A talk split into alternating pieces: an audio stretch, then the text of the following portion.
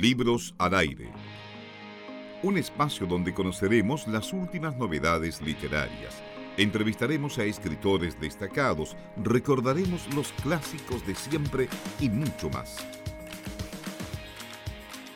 Como les anunciaba al principio del programa de hoy, tenemos a Alberto Fuyet en el teléfono, dispuesto a conversar con nosotros acerca de este libro que se llama Por favor rebobinar y que es un, eh, como dice el mismo libro, un remake, un remix, un reestreno de esta obra publicada hace ya 20 años eh, tras las dos primeras novelas eh, Sobredosis y Mala Onda. Alberto, ¿cómo estás? Muy buenas tardes. Hola Eduardo, aquí feliz de estar hablando contigo y en la radio, un lugar, un medio que me gusta mucho. Para nosotros es un placer y a la vez agradecemos que hayas tenido a bien aceptar nuestro llamado para conversar acerca de esta iniciativa de publicar un libro que eh, en un principio, hace ya 20 años, allá por la década de los 90, no tuvo una buena acogida eh, ni por los lectores ni por la crítica. Eh, ¿a, qué, ¿A qué se debe esto? Que, qué pasa ahora. bueno, en eso estamos. En Claro. Alberto, ¿por qué no, no, no, tuvo buena acogida este libro eh, cuando se lanzó por primera vez? Mira, también eh, tampoco está así. Eh, también hay algo como de, de, uno mismo se cuenta historias y uno mitifica y exagera.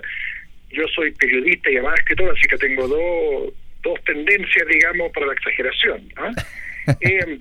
pero comparado con los otros libros, yo sentí que, que sí. ¿ah? El libro la verdad es que no es que no haya vendido nada, pero es el libro al que más le cuesta, es como ser el hijo más al que le cuesta más pasar de curso. ¿ah? Eh, yo creo que lo que ocurrió fueron un par de cosas, Eduardo, pero la principal fue, en general fue, fueron más bien culpa mía. Fue que el libro yo lo, eh, y esto yo lo cuento en una especie de, epílogo al final del libro, esta edición nueva, yo una especie como que lo, lo automutilé. ¿eh? Eh, mal aconsejado, quizás nervioso, tenso, apurado. Eh, el libro, que era la segunda novela mía, que siempre una segunda novela es una novela complicada, una novela que tiene alta presión, ¿ah? eh, sobre todo si la primera novela tuvo algún grado de, convocatoria, como ocurrió con Mala Onda. Claro. Eh, yo, yo cometí una tontera, por así decirlo, que fue básicamente lo le saqué trozos a última hora y me fui de viaje. ¿ah? Y lo que yo hice fue, eh, lo hice con el, deseo, curioso, o no, que no tan curioso, em, de entregar un libro que quizás podría haber sido más literario o que se pudiera entender como más literario. ¿ah? Porque mi editor de entonces le pareció que el libro era un poco extraño, que era un poco, que parecía más un disco que un libro.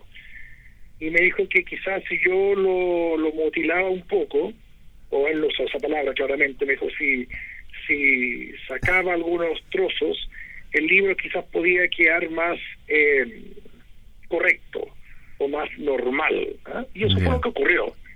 Y lo, lo, lo extraño que, ocurrió, que sucedió al final es que a pesar de que yo hice ese acto, eh, el libro no, no fue bien recibido por la crítica y de paso no fue bien recibido por el público, quizás porque no, no, no tuvo eco, no se entendió del todo lo que era.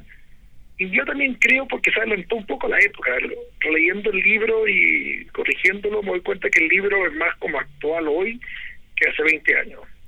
Precisamente yo quería preguntar eso porque el libro fue eh, publicado con historias muy eh, en la década de los 90, muy noventeras, pero eh, parecieran muchas de ellas, de los relatos, de las confesiones, de los sucesos que pasan estos protagonistas, parecen aún muy actuales. Parece, parece. a veces eh, yo estoy de acuerdo y por eso me atreví, igual el libro sabía, seguía publicándose y es un libro que, gusta mucho sobre todo en el mundo de la academia, que se estudia harto, que se analiza y se, se desmenuza, pero sí, a veces cuando uno, por ejemplo, una gran diferencia con Mala Onda, que era el libro anterior, que tuvo harto éxito, que Mala Onda era un libro de época. O sea, Mala Onda salió a fines del 91, pero estaba ambientado en 1980. Claro, los 80. Por favor, Robinar salió como en noviembre del 94, o sea, exactamente casi hace 20 años. y unos días casi. y, y estaba ambientado como en octubre del 94. ¿eh? Entonces estaba como, quizás era muy, muy, muy al día. ¿ah? Y, quizás el mundo que, que retrataba era un mundo al cual pertenecía o vivía así un, cierto sector ¿ah? eh, de personas y todavía no se había masificado esa forma como de, de, enfrentar el mundo, por así decirlo. Por ejemplo, en, en Por favor es muy importante la idea como de una aristocracia mediática, en como que aquellas personas que saben más información o que están más ligados a los medios van a ser poderosos. ¿ah? que los jóvenes van a terminar, eh, aquellos que saben más o que están más al día o van a ser lo, más globalizados, pueden terminar ganándole a los mayores. ¿ah? No mm. por su dinero, no por su apellido, no por su facha o por su fondo, sino simplemente porque están como al día. Y yo creo que ahora eso está mucho más claro, digamos, en que alguien con Twitter puede ser una persona muy, muy, entre comillas, poderosa, ¿ah? o puede pasar a ser un, líder de opinión. ¿ah? que un viejo, digamos, que simplemente lee el Mercurio los domingos en la mañana. Eh, en ese sentido, Alberto, ¿cuánto, ¿cuánto crees tú que ha cambiado nuestra sociedad y nuestro país, principalmente em, en estos 20 años, en, en, lo que refiere al libro, obviamente, em, y cómo tal vez ha cambiado la crítica literaria también? si es que hemos evolucionado tal vez. No sé, no sé si puedo responder, pero creo que la crítica literaria ha cambiado, la crítica literaria, desde luego yo creo que ya no hay crítica literaria, hay más comentarios y reseñas, lo que por un lado es bueno y por otro lado es malo. Y claramente han cambiado las voces y lo que sí ha cambiado mucho es la prensa cultural que me parece que está muy inteligente y muy al día y, y, y, lo captan todo ¿ah? y son muy inteligentes y cultos. Eh, antes había un solo crítico que era básicamente el cura Valente, que no me quería mucho, y él, él importaba mucho su voz. ¿ah? Y él tenía, él podía elevar ¿ah? o destruir. Ahora, el problema es que al desaparecer él, ya falta una figura del equivalente, porque ahora ya no hay nadie tan importante para, ¿ah? mm, mm. para provocar un tipo de polémica, ¿no? Claro, nadie que destaque sobre otro. Claro, porque incluso yo que fui atacado pues, en mala onda, me, al final me terminó sirviendo. En cambio, mm. el, cura, el ejemplo del cura no escribió por favor Robinar. Y quizás lo hubiera, se hubiera beneficiado. ¿ah? eh, ¿Qué otras cosas han ocurrido? Eh, no sé si puedo responder o, si tengo tiempo para responderte, pero sí me gustaría quizás responderte de otra manera. que, que unas cosas que me, que me da gusto que el libro aparezca en estos días es que el, se habla mucho, salió un programa de televisión hace poco en el cual yo también participé, que es sobre los 90, y se ha hablado como está, está como un poco de moda hablar mal de los 90. ¿ah? Y, y yo siento que si bien cada década es súper importante en la historia de un país o del, o del mundo, eh, me parece que se está que la mirada que hay aún de los 90 me parece que es un poco superficial de tildarla como que ahí ocurrió todo lo malo, que ahí el país se vendió, vendió su alma al diablo, ¿ah? que el país se volvió una suerte de mol. ¿ah? Yo creo que quizás en algunos medios verdad, pero por otro lado me parece que también es la primera década de democracia y yo creo que por ahí dije yo prefiero una democracia eh, no del todo perfecta que una buena dictadura. A mí me parece que la idea de sobrevalorar a los 80 en muchos sentidos literarios, culturales, como que en los 80 éramos éramos más patriotas, que en los 80 éramos más eh, héroes. Me parece que hay algo de, de épica eh, poética que no es tan verdad. Yo no sé si hubo tantos héroes. ¿ah? ¿Ah? Y si lo hubo, bueno, estupendo, pero me parece que así todos los 80 fue una década muy complicada, muy oscura, y que a mí no me interesa volver a repetirla. ¿ah? En cambio, creo que en los 90 sí ocurrieron muchísimas cosas que hoy se están cosechando. Quizás la lista sería enorme. Claro. Eh, Alberto, eh, estamos... Pero me parece que Chile se parece más a los 90 hoy que a los 80. Y entre otras cosas porque no estamos viviendo en un país totalitario, no estamos viviendo en un país insular, ¿ah? y estamos viviendo... ¿ah? Sí, como dices tú, en realidad el tema da para mucho más y para varios programas más incluso.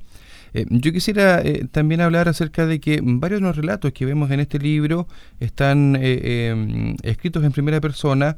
¿Hay algo de, de, autobiografía o algún relato que sea más o menos representativo de tu persona? Sí, yo creo que sí. O sea, siempre los libros tienden a serlo, o los libros que a mí me interesa escribir lo son.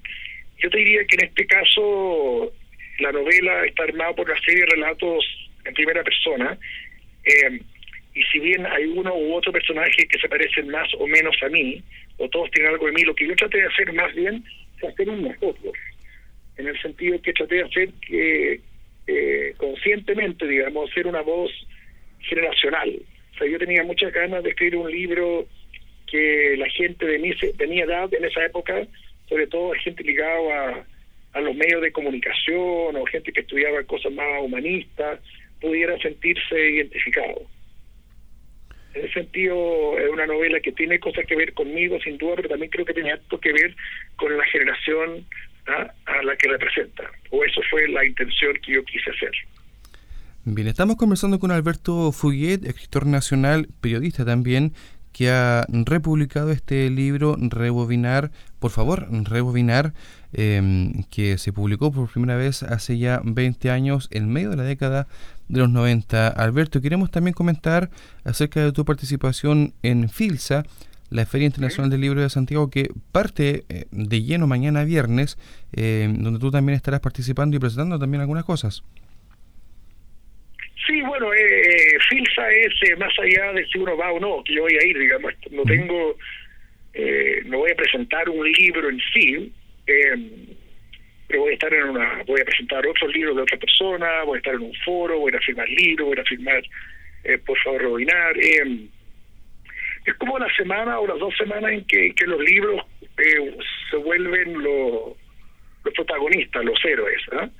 eh, justo con el estallido de la primavera y los primeros calores, eh, se vuelve como que a mí me gusta y no me gusta porque uno termina agotado. ¿eh?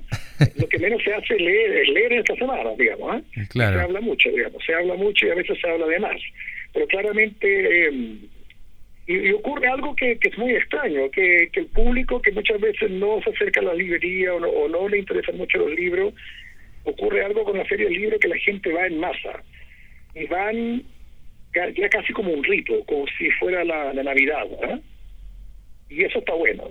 ¿Eh? Eh, es como la primera vez, o a veces es la única vez en el año en que muchísima gente se enfrenta a los libros, a los escritores, a las charlas, y compran, miran. ¿eh? Yo creo que es importante dejar claro que en una feria lo que importa no es tanto la venta de libros, sino mirar, anotar, tomar fotos con el celular, eh, ojear, tocar los libros y de repente leerlo más adelante o, o, decir este libro me tincó, a lo mejor lo puedo encontrarlo en la biblioteca. ¿ah? Creo que hay que quitarle la idea que solo sea un supermercado y la idea más bien como una especie, una especie de, de lugar donde se puede ir a celebrar algo cultural y sin embargo no es fome, digamos, no es algo aburrido, sino es una... Hay mucha acción, hay mucha idea, hay mucha energía circulando. La semana pasada conversábamos con Pablo Simonetti que concordaba con lo que tú dices acerca de que quedan ustedes agotados con eh, la, cantidad de público que asiste, eh, pero ¿cuánto se valora esta participación y esta exposición, además del agotamiento que claramente les produce? O sea, me parece que eh, todo país debería tener una feria y, también hay ferias regionales, yo vengo llegando a la ¿no? Em, yo no puedo siempre estar dedicado a dedicarle mi día a la feria, digamos, ¿ah? pero me parece que son importantes que existan, digamos, tampoco es lo más importante de la literatura, ¿no? ¿Eh? Mm. Es una instancia, ¿eh? es una instancia importante, una fiesta. ¿eh? Em, y también creo que tampoco se ha sobrevalorado la idea que el escritor tiene que estar en la serie. Yo creo que no, yo ejemplo, yo no voy tanto y me da vergüenza también incluso ir a firmar. Pero eh, lo que sí es importante es que estén los libros. Yo creo que es muy importante y creo que eso es algo que a veces se mal se malentiende es que lo, las verdaderas estrellas en una feria deberían ser los libros más que los autores. Y poco a poco, quizás por el tema de, de, la, de, la, de la crisis en Europa, ocurre que ya no vienen a veces nombres tan tan grandes, pero sí vienen libros importantes. ¿eh? Y al final creo que es más importante los libros que, la, que las charlas. Muy bien. Estamos conversando con Alberto Fuguet, escritor nacional. Eh, queremos agradecer, Alberto, estos minutos que nos has concedido para participar y atender nuestro llamado de Libros al Aire y le deseamos mucho éxito tanto en la promoción o repromoción de este libro, por favor rebobinar, como en lo que se viene también en Santiago. No, encantado a ti, gracias por tu interés, gracias por, tener un programa que a, a, los que se ocupan de los libros, es algo súper extraño, así que se agradece y, y, nada, toda la suerte y sigamos leyéndolo. Muy bien, vamos a la pausa musical y seguimos con libros al aire. Libros al aire, siempre un placer en cada libro.